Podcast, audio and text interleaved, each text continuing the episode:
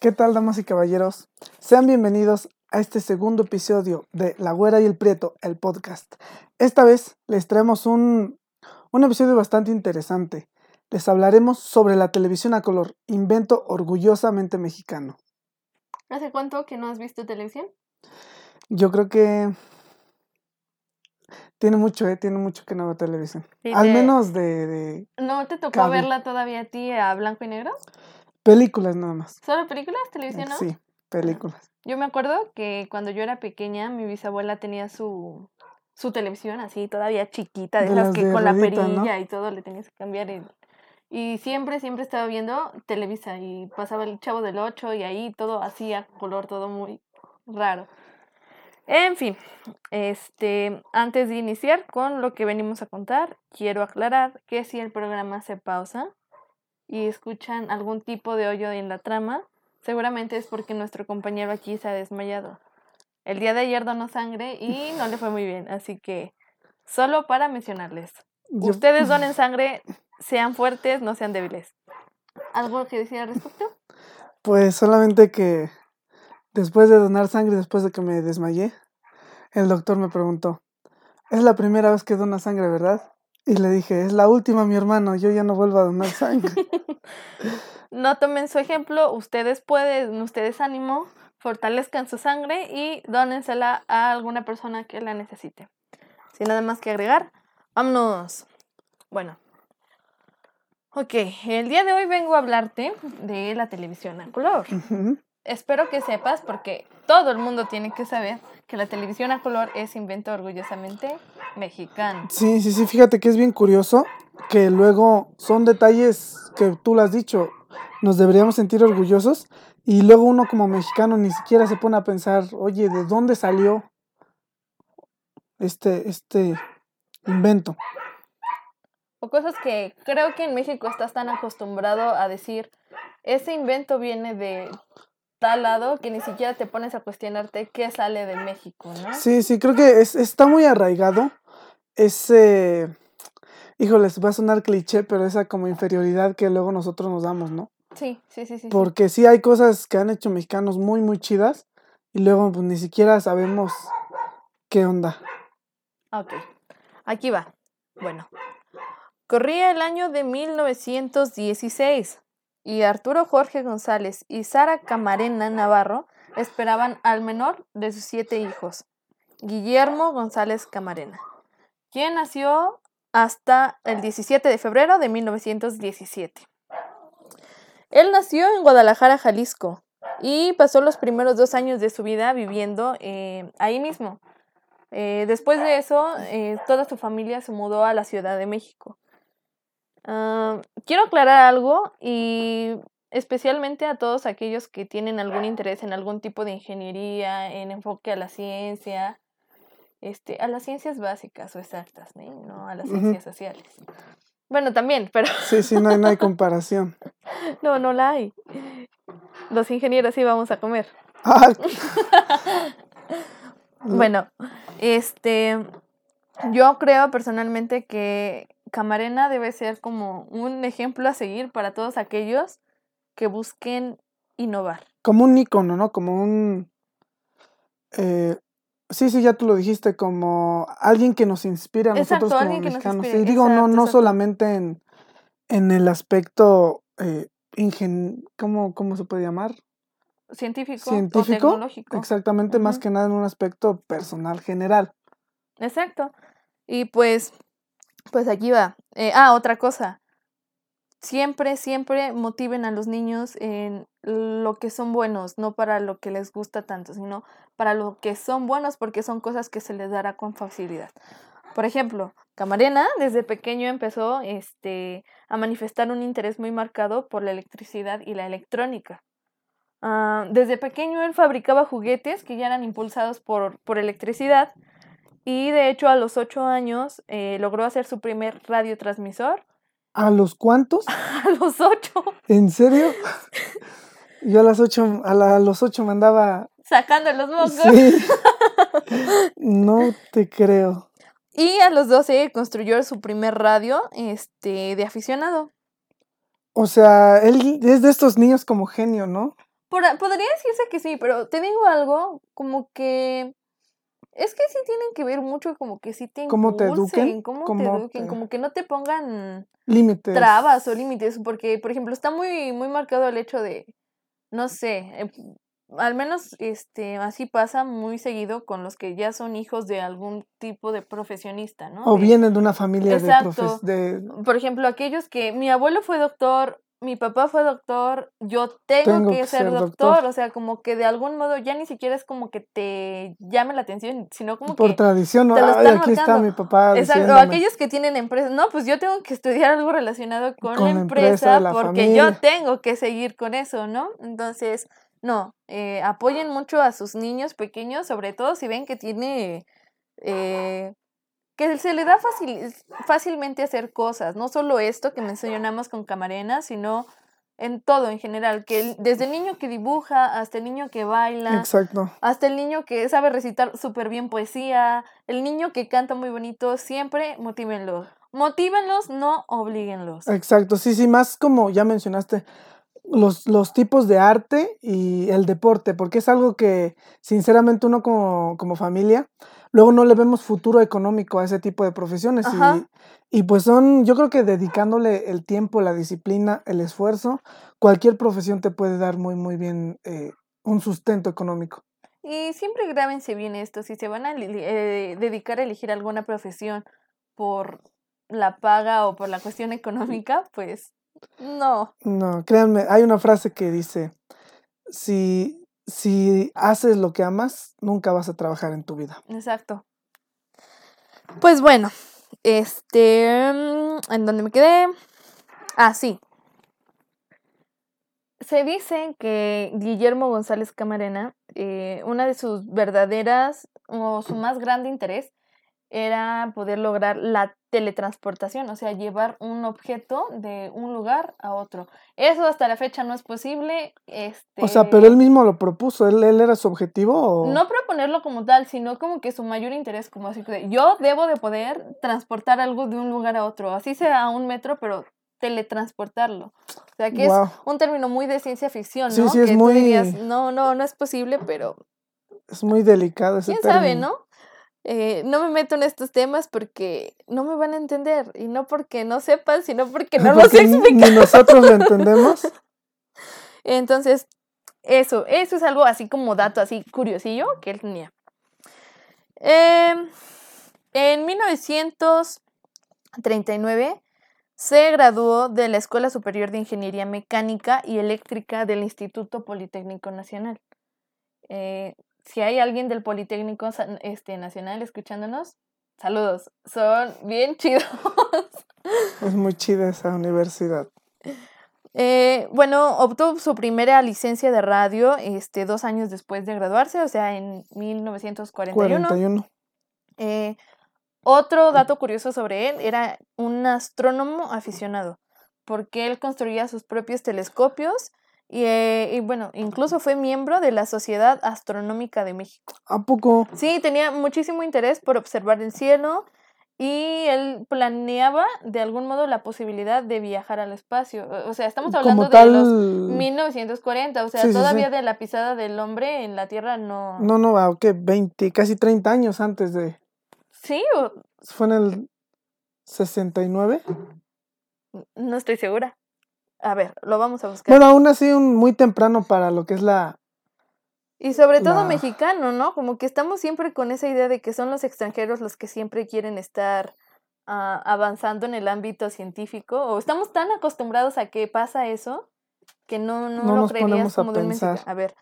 ah, Sí, sí, sí, más que nada yo creo que igual es un poquito las oportunidades que nos hacen falta. sí, En territorio en nacional. 1969. Sí, sí, sí. Em, entonces, em, ay, me quedé así. Hacía muchas pruebas junto a Humberto Ramírez Villarreal de cohetes experimentales. e incluso llegaron a desarrollar lo que él llamó un electrodisco o dosieres. Eh, pues esto estaba como que muy de moda porque recuerden que en ese empezaba como que todavía lo de los platillos voladores, todo ese como Sí, sí, sí. interés Ahorita ya es muy común hablar de, oye, vi un ovni, vi esto. ya hasta luego así. por... Ya hasta luego lo inventan, ¿no? Pero en ese entonces como que era algo Era de algún ¿no? modo. Si aún es nuevo, en ese entonces aún más. ¿De qué, ¿De qué año me dices que estamos? De 1940 y tantos. Sí, pues fue más o menos lo de Roswell, ¿no? Ajá. Pues fue en el 46, Sí, 47. sí, sí, sí. Bueno, pues aquí vienen las patentes. Como bien sabemos, pues él, él como tal no es como que haya hecho una televisión con colorcitos, con imágenes a color. No, no, no. Él lo que hizo fue creó un sistema tricromático. Este, eh, con esto se refiere tri, tres, cromático o cromos, Ajá. pues colores. Ah, que en este caso pues son los tres colores primarios que conocían, bueno, que se conocen, que son el rojo, el verde y el azul. Entonces, em, él fue a la Secretaría de la Economía Nacional y le otorgaron la patente del sistema. Y por ejemplo, yo aquí tengo una duda. La, una patente expedida en, en un territorio, en este caso México, eh, ¿es válida en, en todo el mundo o solamente en...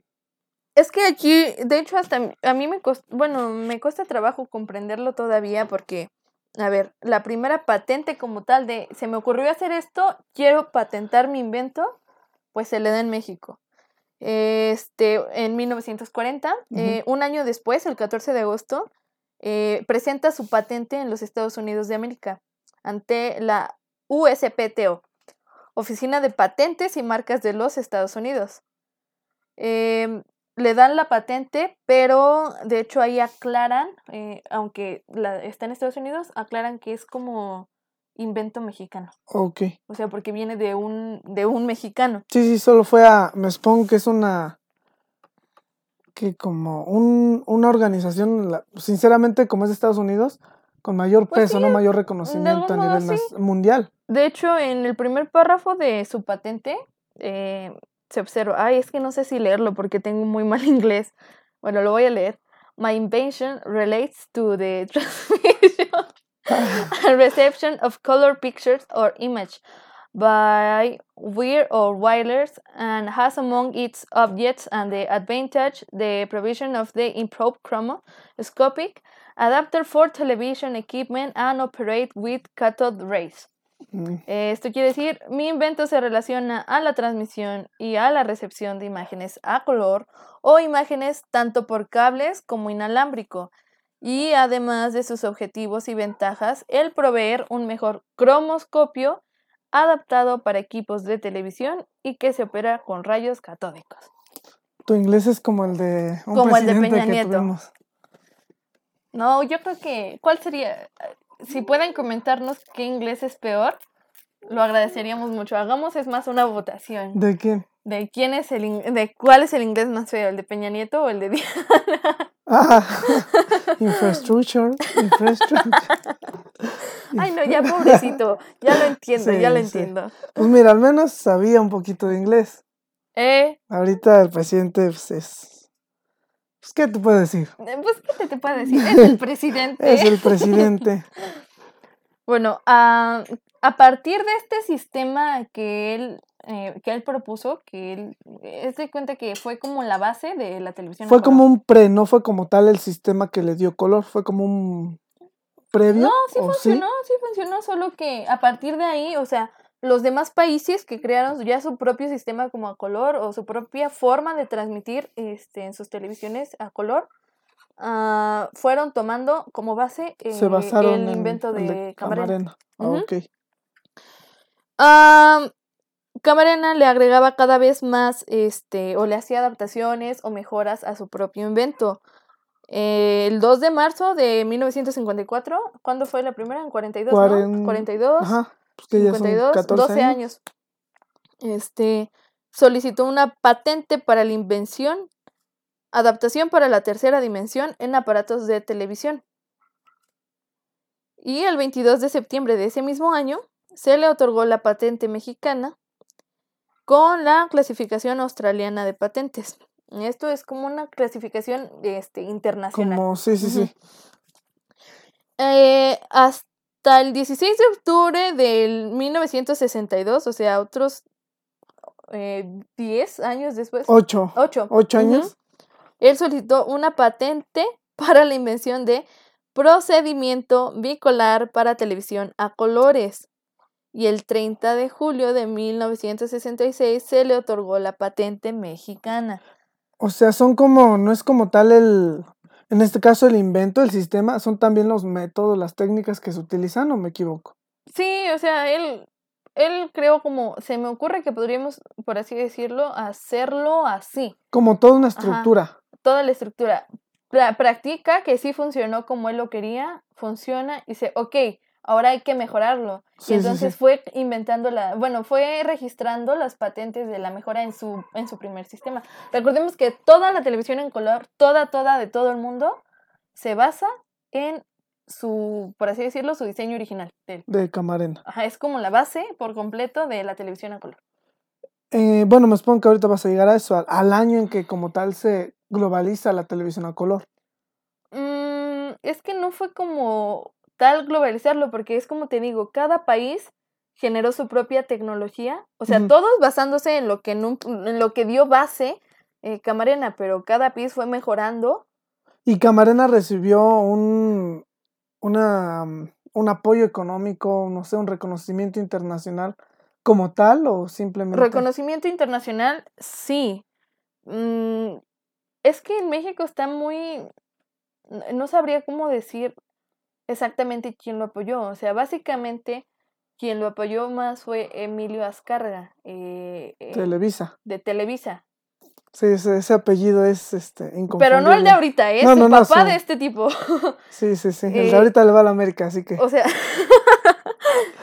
él, él lo, lo estuvo apoyando todo el tiempo económicamente. Este, se me ocurrió hacer esta cosa, vamos a hacerla, a pesar de que tenían televisoras separadas, siempre lo estuvo apoyando. Porque esto lo mencionaré después, pero Camarena este, fue el fundador en un principio del Canal 5, ahí donde salen las imágenes returbias a las 3 de la mañana. No, Él fue no sé, yo, fundador. yo a las 3 de la mañana estoy durmiendo. Luego te enseño unos videos. No, gracias. Ay, no manches, Qué no pasa nada. Em, bueno, pues el... Ah, sí. El 20 de mayo de 1963, un año después de la patente anterior, eh, solicitó una patente para la invención de pantalla bicolor para televisión a colores y hasta el 22 de septiembre de 1966 se le otorgó la patente mexicana con clasificación australiana de patentes. Sí, tres años después.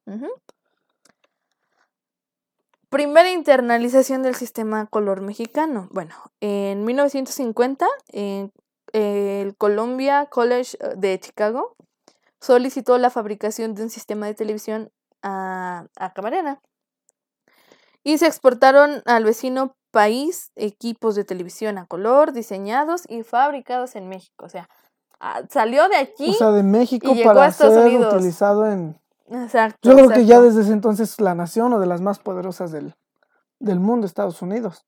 Sí, creo que fue después de la Segunda Guerra Mundial que empezaron a convertirse en potencia, ¿no? Pues desde Con antes, la ¿no? creación de la ONU, ¿no? Digo, imagínate, para tener el recurso suficiente para meterte una guerra que no te corresponde, como que dices, o sea, Es estoy que ¿quién le pesado. correspondía la guerra, entonces, ay, bueno, hablaremos Ese de es eso en algún momento, Hay que porque hacer un, un recordemos, recordemos que nuestro podcast está enfocado en historias, sucesos, acontecimientos en todo lo que se de nos México. ocurra y del ¿Qué? mundo, ¿Cómo? ¿no? ¿No? ¿Cómo crees? Bueno, discutimos nuestros términos después. Después. Ah, sí, me quedé en que los equipos a color fueron mandados de México a Estados Unidos. En enero de 1951, eh, Camarena fue comisionado por Radio Panamericana para localizar y ubicar la primera estación repetidora de televisión mexicana, la cual quedó instalada en... Ay, no sé pronunciar esto, tú eres el que habla náhuatl. donde dice, En instalada en Alzomoni, Alzomoni, Atl, Agua, Somoni, no, no sé qué significa exactamente. Lo buscamos después y les decimos. Entre el Popocatépetl y el Iztaccíhuatl, en un lugar mejor conocido como el Paso de Cortés. Mm, Sí, pero es- valga la redundancia, donde pasó, me supongo. Cortés. Sí. Antes Dato curioso, este, el sistema mexicano de color fue utilizado en la NASA. ¿En, en qué, ¿En qué años más o menos? Entre la década de los 60 a los 70, eh, las misiones Apolo y Voyager de la NASA eh, tuvieron equipo, bueno, se enviaron equipos de televisión basados en la patente de, de González Camarena. Prácticamente estamos hablando, aunque no directamente, tecnología mexicana eh, fue al espacio durante las misiones Apolo. Sí, qué triste que no haya sido una misión mexicana la que le hubiera mandado, ¿no? Pero bueno, este, recordemos que en México hay recurso para todo menos para la ciencia y la cultura. Sí.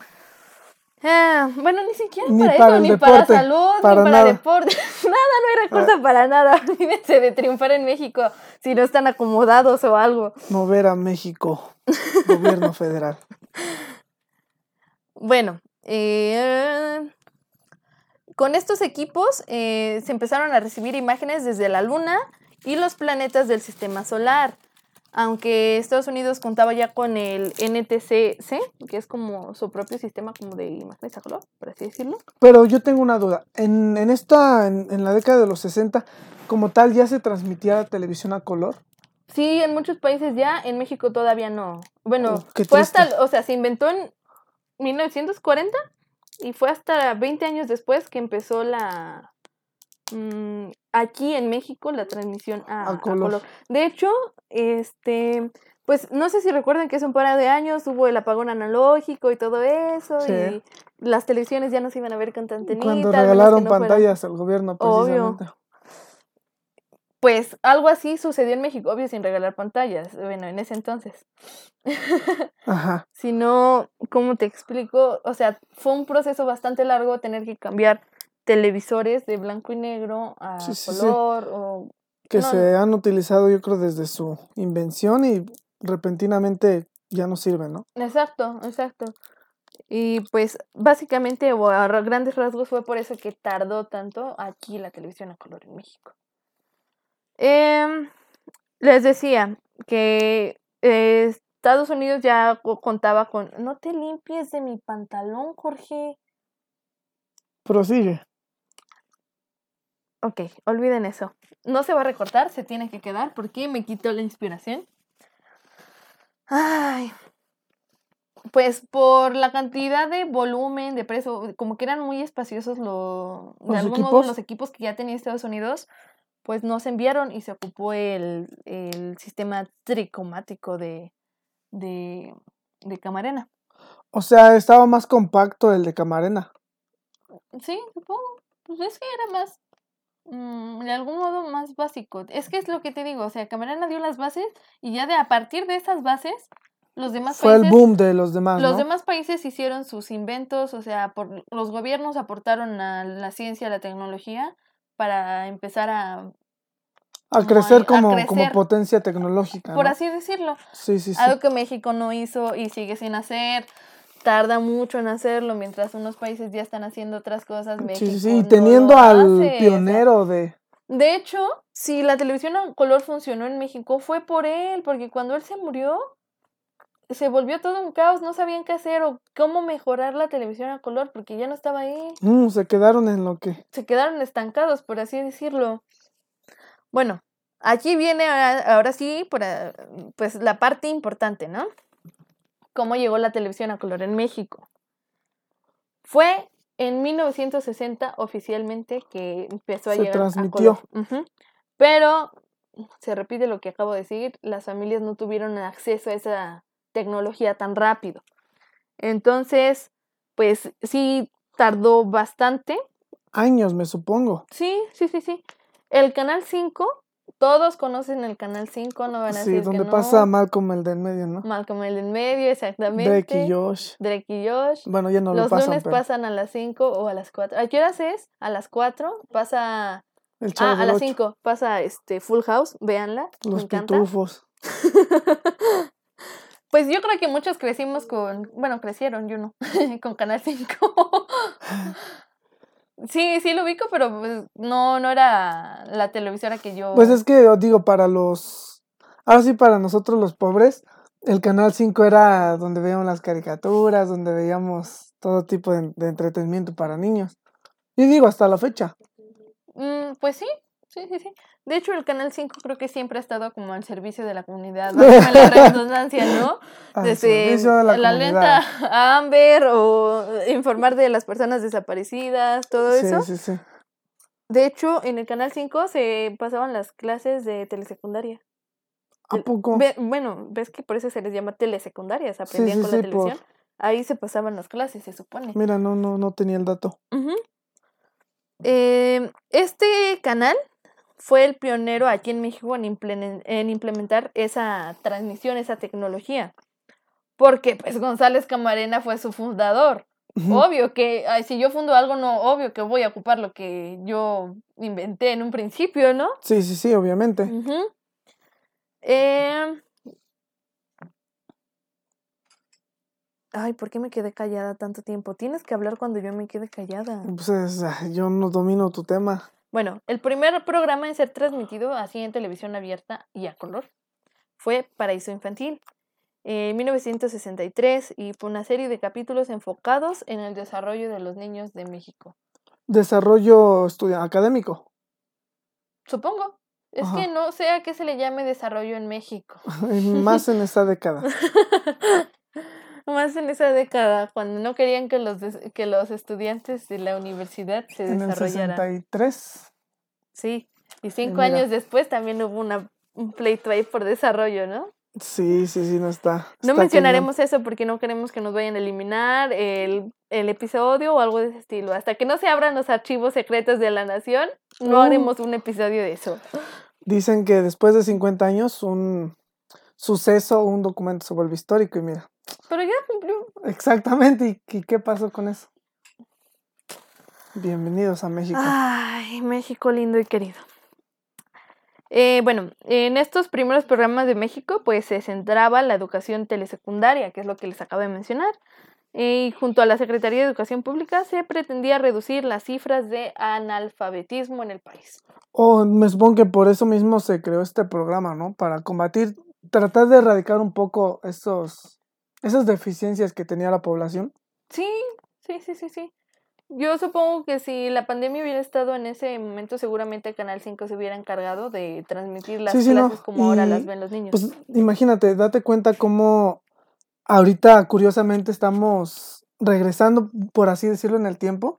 Si en que hace 50, 60 años se transmitían este tipo de programas para educar a la, a la población mexicana, ahorita esta pandemia nos hizo recordar esos tiempos, ¿no? Cómo sí se puede, cómo podemos eh, transmitir estos conocimientos aunque no sea voy de a decir manera algo. presencial. Yo estoy, bueno, los que me conocen pues saben que estoy estudiando ingeniería en telecomunicaciones, ¿no?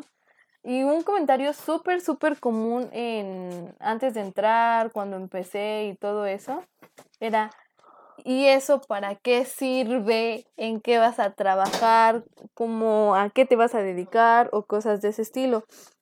Entonces, yo me quedaba así como de, ¿es, es neta que me preguntan algo así? Sí, O sí, sea, sí. tienen celular, tienen internet, tienen televisión, Todo, o tienen radio todo, y preguntan algo así. Pero, insisto, es por lo mismo como que México no le da la importancia que se merece en este tipo de... O el conocimiento. Sí, este tipo de... Pues de ámbitos de estudio, ¿sabes? La ciencia, la tecnología, la cultura, como que no, no, no, no, no existe para México, al menos que no sea fútbol. Uy, Y soccer, ¿eh? Porque? Sí, americano sí, o sí. tochito no, tampoco. el único deporte que existe en México, al Es el parecer, es el fútbol soccer. y, y con menos resultados deportivamente Sí, hablando. es en donde no, más falla, no puede ser. Chale. Pero bueno, este, y ahora que estamos en pandemia, al menos al principio que fue un tanto caótico porque pues era nuevo para todos, Sí, totalmente. en cuestión de home office, eh, la escuela en casa, O sea, cambió la vida del mexicano. Bueno, yo creo que del mundo, mundo en totalmente. No, no, no es. y yo me pregunto algo que me, que me cuestiono muy a a seguido, ¿qué hubiera pasado de la humanidad en general en estos tiempos sin las telecomunicaciones? No, pues yo creo que O sea, ¿cómo sabes que tu familiar que vive al, al otro lado del país está bien. está bien si no tuvieras internet, si no tuvieras un mensaje de texto, si por la televisión no se pudiera ver nada, o sea, ¿Cómo lo sabes? ¿Cómo sabrías si no existiera la radio, si no si existieran todos ese tipo de comunicaciones? Pues fíjate, va a ser un poquito tal vez exagerado la comparación. Eh, digamos, la peste negra. O sea, es un. Fue, fue una. Eh, una época devastadora para la población, principalmente europea. Y digo, imagínate si ellos hubieran tenido la oportunidad de saber lo que se avecinaba por, en base a las comunicaciones, llamémosla de cualquier tipo. Yo creo que sí pudo haber existido esta prevención, ¿no? Digo que ahorita, aunque no la estamos valorando bien, que tenemos el conocimiento, pero pues sea como sea, estamos, eh, estamos más seguros con, con las comunicaciones. Pues sí, sí, sí, sí, de algún modo sí. De hecho, yo personalmente creo que este tipo de, de situaciones en las que estamos actualmente nos van a ayudar como a recapacitar a valorar. A valorar, entender y mejorar lo que ahora tenemos para que en un futuro, si vuelve a pasar algo similar, no nos agarre desprevenidos y sepamos qué hacer y al contrario, muchísimo mejor. Y sí, no, no te creas, yo creo que los hábitos y no necesariamente los, los de desinfección se van a quedar para nosotros. El valorar la familia, valorar el ir a la escuela, valorar el visitar a tus seres queridos. Suena muy o sea, cursi de algún modo, pero el, eh, es muy trillada esa frase de este valora cada momento como si fuera el último, pero creo que esta pandemia nos lo ha demostrado perfectamente. Valoren cada momento como si fuera el último. Valoren cada clase que se vayan a volar en la uni. Bastante. Como si fuera el último en el trabajo, ya no van a poder, no pueden. Dicen que no es lo mismo levantarse temprano para ir a la escuela que para ir a trabajar. Entonces, hay que hay que saber mm, apreciar mejor, disfrutar más cada momento que nos, que nos sucede. Nunca sabemos cuándo va a ser la última vez. Sí, exactamente. Que podamos estar frente a frente con algún ser querido, con alguien en general. Exacto. Y nos desviamos mucho, nos pusimos muy sentimentales, pero esperemos que lo hayan comprendido. ya voy a chillar. Bueno, ahora sí vamos a hablar del Canal 5. El Canal 5, pues eh, la estación original es XHGC TV. Es aún lo que se mantiene luego. De hecho, aunque el canal 5 ya no está a nombre de la familia González Camarena, eh, sigue teniendo ese, ese dominio su, su, su estación. Sí. González Camarena. Sí, sí, es lo que, es lo que noté. Bueno, este canal inició sus eh, emisiones de prueba el 10 de mayo de 1952. Ya va a ser su aniversario. Ah, sí. Eh, y se transmitió, se transmitió un festival de Día de las Madres eh, que se organizó por el diario Excelsior. Hasta la fecha sigue ese. Sí, sí, sí, el, el diario. Pero pues eh, sus transmisiones como tal, ya oficiales, iniciaron hasta el 18 de agosto del mismo año. Ay, un día después de mi cumpleaños. Ah, el 17 de agosto es cumpleaños de Jorge. Ahí si me quieren regalar algo, con un flan napolitano me conformo. Pero uno entero para ah, él, no una rebanada. Para mí solito. Bueno, este, no, ¿y por qué me pierdo tan fácil? 18 de agosto del mismo año. Ya vi. El fundador del canal, como ya se los mencioné, fue el ingeniero Guillermo González Camarena. Y él fungió como director de la compañía y cuestionó el canal hasta su muerte. O sea que durante 30 años el canal transmitió los contenidos de telesecundaria y pues se convirtió en el programa pionero de las emisiones educativas. Sí.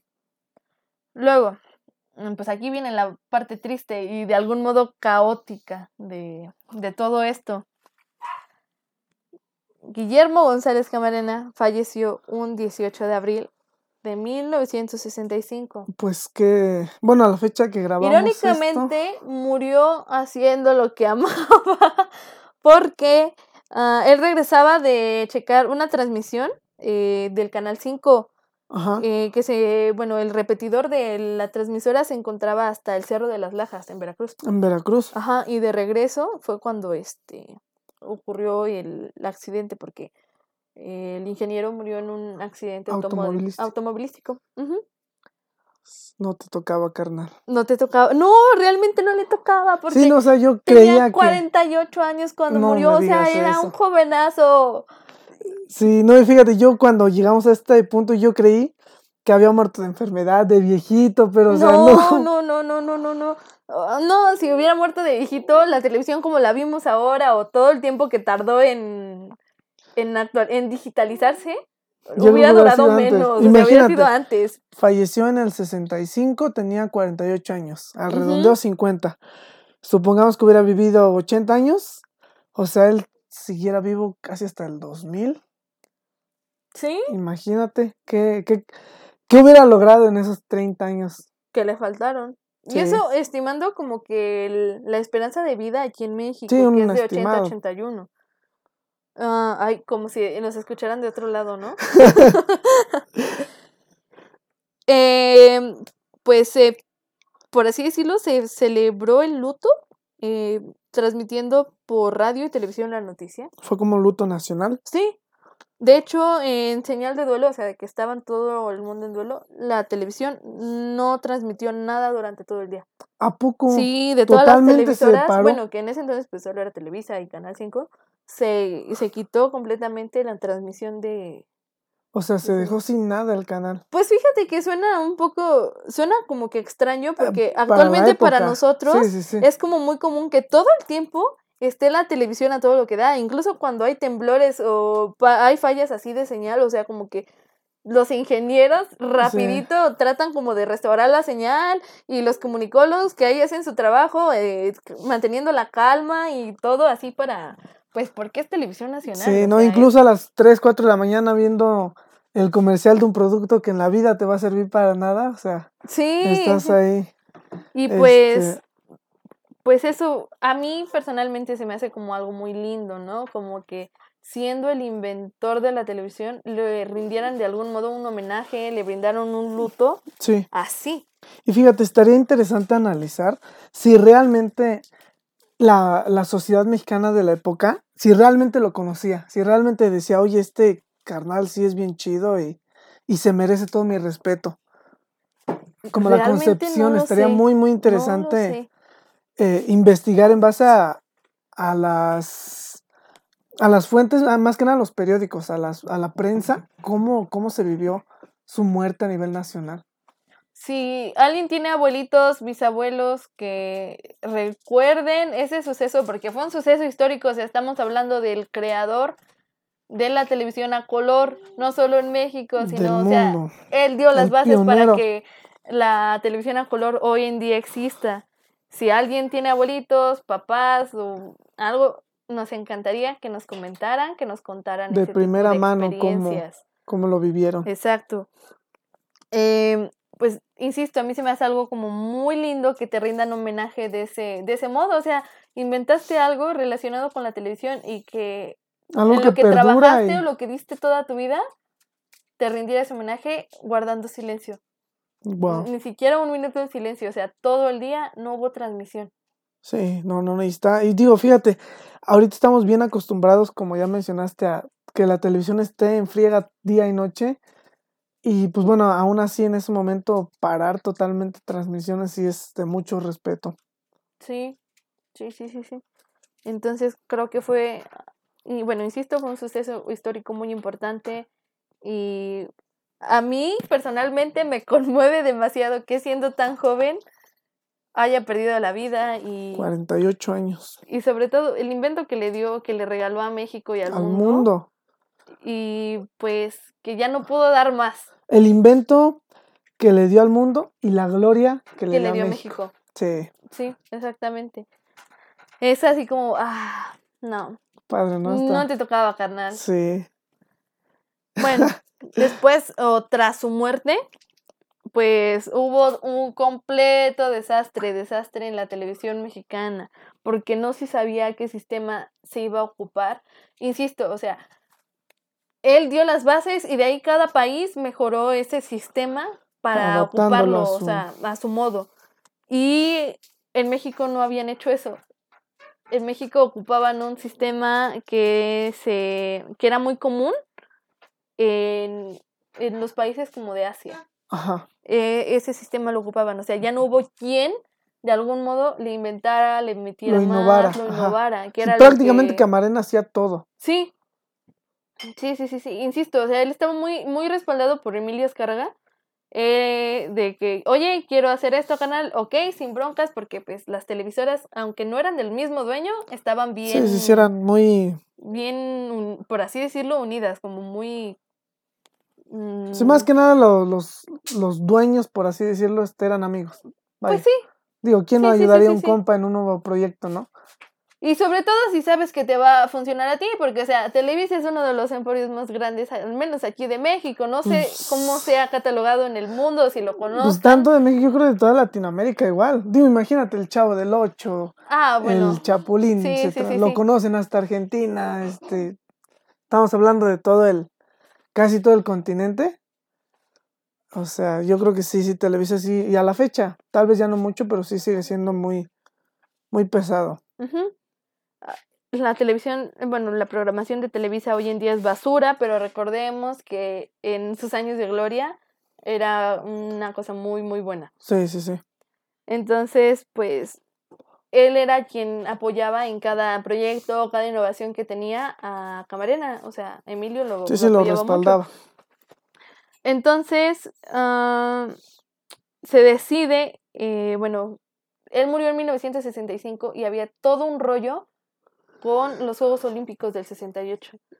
Ajá.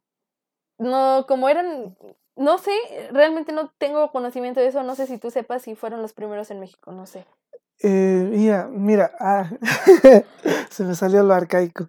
Eh, creo que sí. De hecho, por ahí tengo una monedita que se hizo en conmemoración de los Juegos Olímpicos del 68.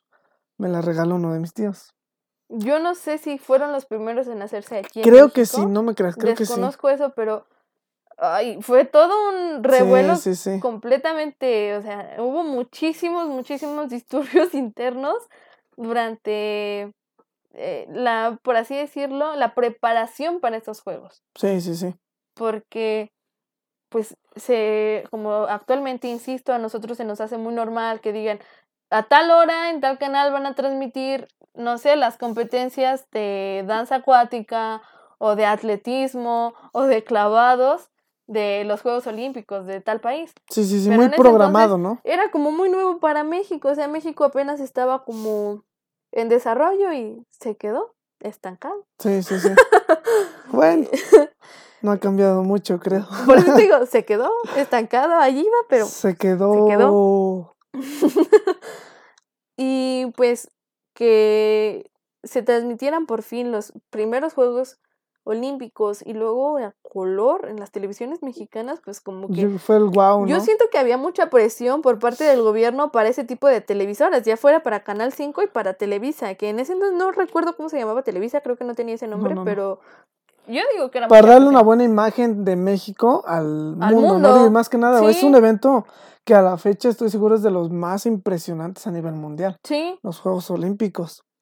y pues como muere Guillermo González Camarena, pues ya no sabían qué hacer y ahora cómo los vamos a transmitir y cosas de ese estilo. Entonces, pues como por así decirlo, se juntaron ahí un montón de ingenierillos y empresarios y se tomó la decisión de que se iba a ocupar el, mm, el telesistema que actualmente ocupan en, en Asia. Ay, yo tenía anotado el nombre y lo olvidé por completo, lo olvidé, lo olvidé. De hecho, mm, aquí está el NTCS. Estaba como, por así decirlo, el, el estadounidense y tenía todavía el origen bicolor. O sea, ¿recuerdan que dijimos que Camarena patentó uno bicolor? Ajá.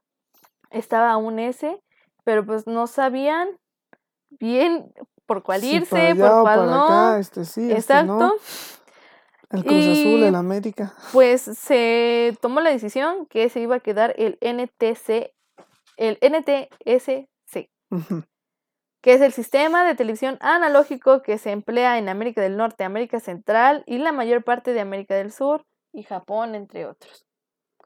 Ese es hasta ahorita el que se sigue ocupando. ¿En serio? Sí. Wow. Porque México no le gusta innovar. No, y fíjate.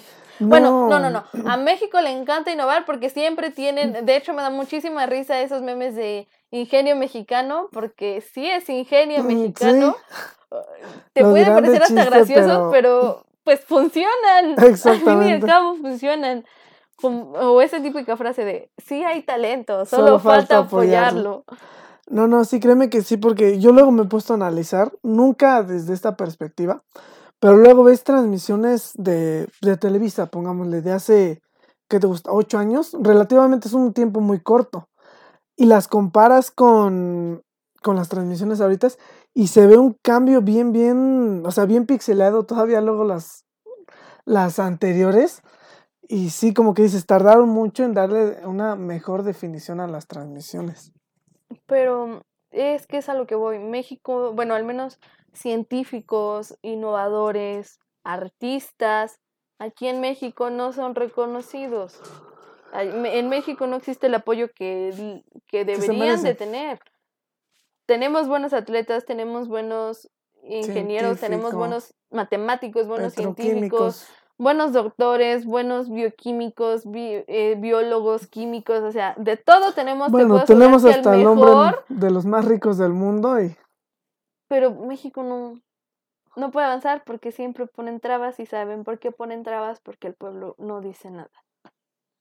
Vamos es la triste realidad. o sea, revolución. no vamos lejos, o sea, si alguien te dice, oye, estoy vendiendo hamburguesas, no me vas a venir a comprar hamburguesas, te vas a ir a comprar a uno de los emporios más grandes, no sé, Burger King, Burger King. McDonald's, Sí, sí, sí.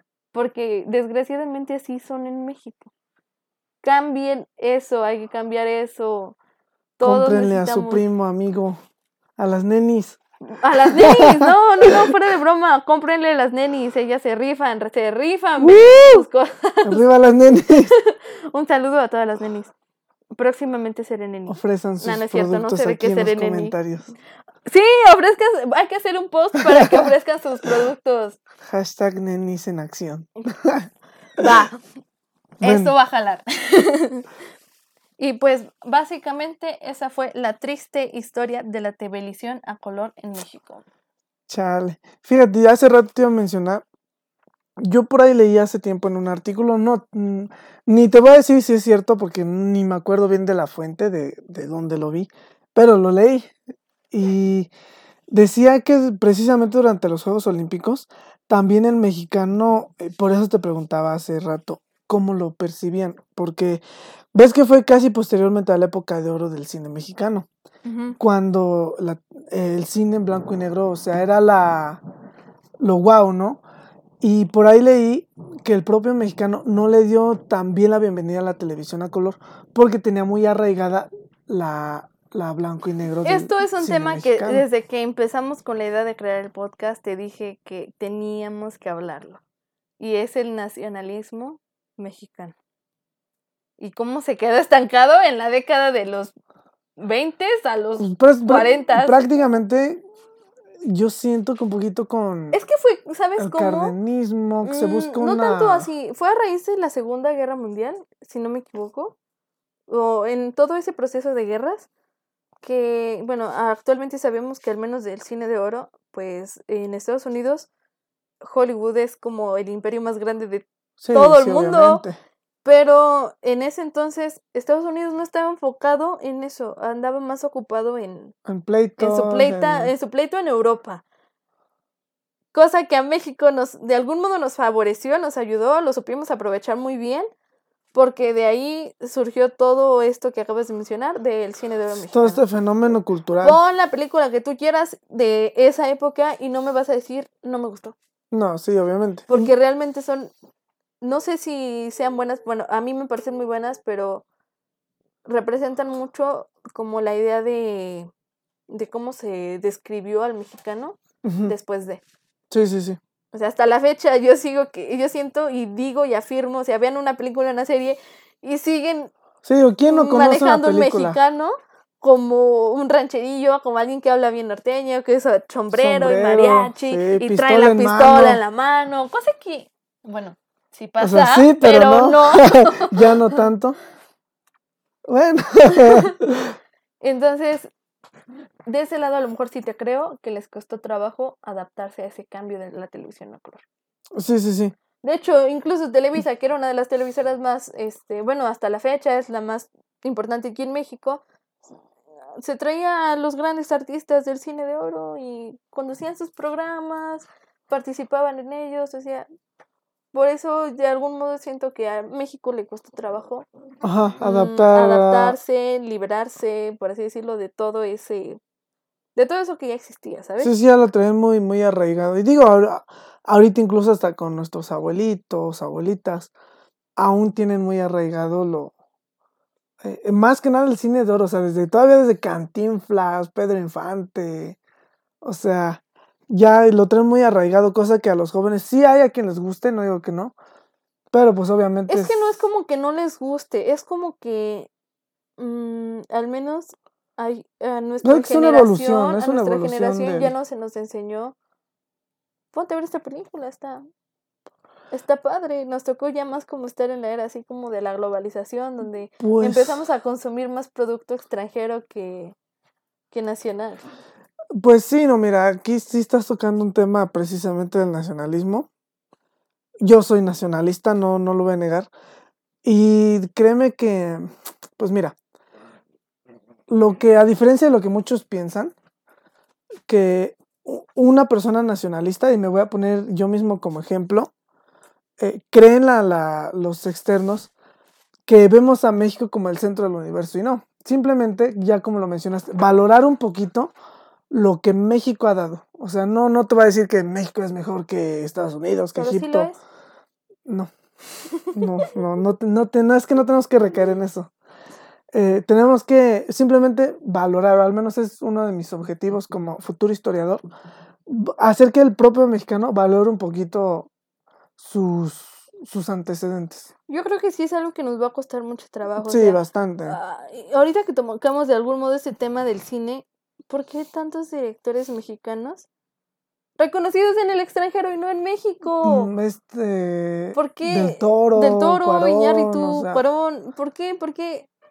¿Por qué los reconocen allá y no aquí? ¿Por qué desde un principio México no les dio ese impulso, ese apoyo para que saliera un producto bueno de México, no un producto mexicano que sale del extranjero? Exacto. Que busca apoyo del extranjero porque aquí, pues no. No lo hay.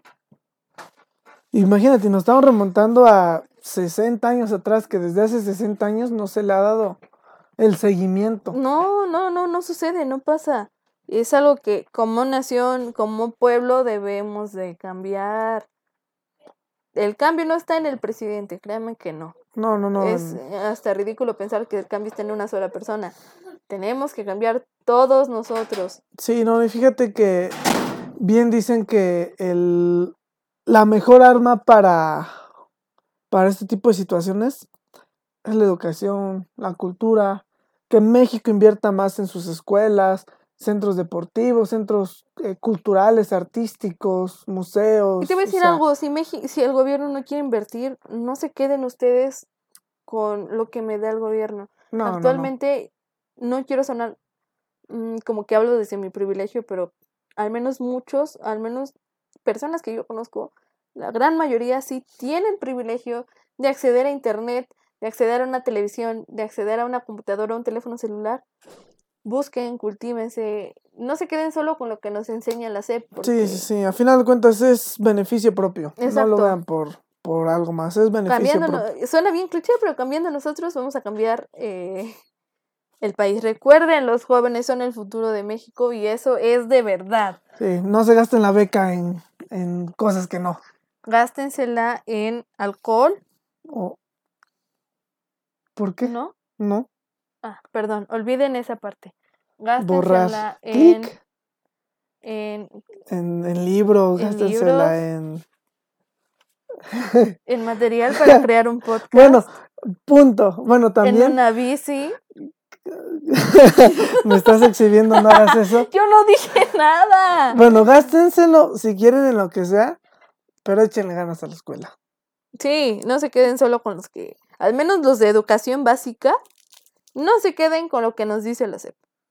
Recuerdo perfectamente una de mis primeras clases en la preparatoria, llegué y la maestra dijo, olvídense todo lo que aprendieron en la primaria y en la secundaria, está mal.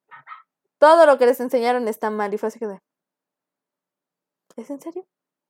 este, seis, nueve, nueve años de mi vida desperdiciados. ¿Por qué no desde el kinder me fui hasta la preparatoria si todo estaba mal? ¿Cómo te verá una Diana de seis años en la En la prepa? preparatoria. Tenía yo el tamaño de una de seis, pero Ah, pues no has no cambiado.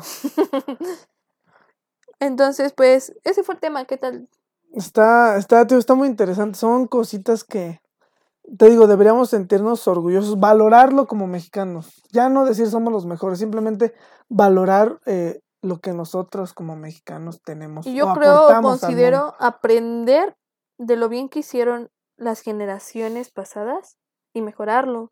Y aprender lo malo que también hicieron y no volver a repetirlo. Sí, a En final de este cuentas, caso, que dos patentes de Camarena estuvieran en el extranjero, aunque se reconocieran como mexicanas, pero en el extranjero. están en el extranjero. Un ¿Por extranjero qué tienen que vino estar en el extranjero? Si, si salió de México, salió de un mexicano, fue un mexicano a quien se le ocurrió hacer eso. Sí, sí, sí. Así que cada invento que tengan, luchen porque se patente en México y pueblo mexicano apoye esas patentes, no, no los discriminen, no nos discriminemos entre nosotros. Sí, sí, sí, obviamente. Y pues sí, como les digo, no, no es por, por decir somos los mejores, simplemente hay que valorar, hay que valorar, y repito, va a sonar cliché, pero hay que valorar todo lo que tenemos. Y ya no, ya no en el aspecto nacional, hasta en el personal, hay que valorar cada, cada pequeño momento que nos brinda la vida. Y lo que mencionábamos al inicio, de verdad, de verdad, de verdad, motiven a los niños a hacer y a mejorar en lo que son buenos. Sí, sí, nunca los obliguen a nada, créanme No, que no, no, no, no. Dejen que cada, cada niño, cada persona es diferente. Dejen que ellos exploren su, su área de interés.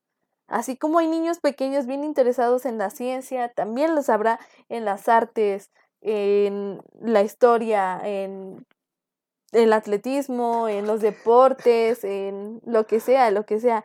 Tienen que apoyarlos. Sí, sí, como padres, créanme que tienen, no tienen el poder, pero sí nos van a ayudar mucho. Sí tienen el poder porque en el momento en que tu papá o tu mamá te dicen, te salió bien chido, lo hiciste muy bien, lo haces muy bonito, créanme que sube el ánimo bien, bien y pues te motiva bastante, bastante y como que lo quieres mejorar, quieres seguir trabajando en eso.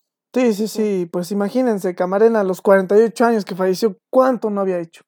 Bueno, desde ocho, 8 A los años, 12, o sea, ¿qué no había ¿qué hecho? hizo cosa que nosotros, digo, yo tengo casi 20 años y no terminé un proyecto que era crear un potenciómetro en la prepa? Imagínate él ya. Pero te voy a decir por qué, porque de algún modo no era tu área de interés. Ah, obviamente, obviamente. Es por lo mismo, porque, a ver, es como decir, el niño que no sabe matemáticas es burro. No, no, no, para nada. porque ese niño que no sabe matemáticas seguramente canta muy bien o toca la guitarra muy bien. Sí, sí, sí. Imagín, yo, yo reprobé, ¿qué te dije que reprobé? ¿En dónde? En la prepa reprobé cálculo integral. Ajá. No se me da la matemática, pero la historia me fascina. Y, y digo, es, volvemos a lo mismo. Me, me apoya en este es caso. tu área de interés. Exactamente. Y pues, ese fue el episodio de, de esta semana. Este fue el episodio de esta semana. Esperemos Sé les... que el pasado dijimos que subiríamos episodios los sábados, pero no. Ya No, decidimos que mejor, los lunes, los lunes. para iniciar con toda la semana. Sí, porque hace mucho aire. Y pues, no sé si escuchen, hay relámpagos, truenos y lluvia. Ay, aquí, los repángalos. Así que cuídense, Échenle ganas. échenle ganas a la escuela, Sigan sus sueños. no dejen de brillar. Levántense temprano para que le enseñen al sol cómo brillar. Ay, no sé qué responder ante eso, fue muy bueno. pues bueno, sí, para final, para finalizar, no sé, tengas otra cosa que decir. Por el momento nada. Espero que hayan disfrutado muchísimo, muchísimo este episodio. Y pues de aquí en adelante, todos los lunes vamos a estar aquí dándoles lata. Sí, síganos en todas nuestras redes sociales. Ya tenemos Instagram, Facebook, TikTok. YouTube. TikTok es mi TikTok, pero síganme. Vamos a hacerle uno exclusivo al podcast. No sigan a Jorge. Bueno, sigan a Jorge en su TikTok, pero. Sí, les voy a dar datos históricos. podcast, ¿Vale? Así que Pues muchas, Muchas gracias, gracias. por habernos acompañado. Nos vemos el próximo lunes. Eh, esperemos nos sigan apoyando y de nuestra parte es todo. bye. Los amamos. Diles que los amas. Los amo.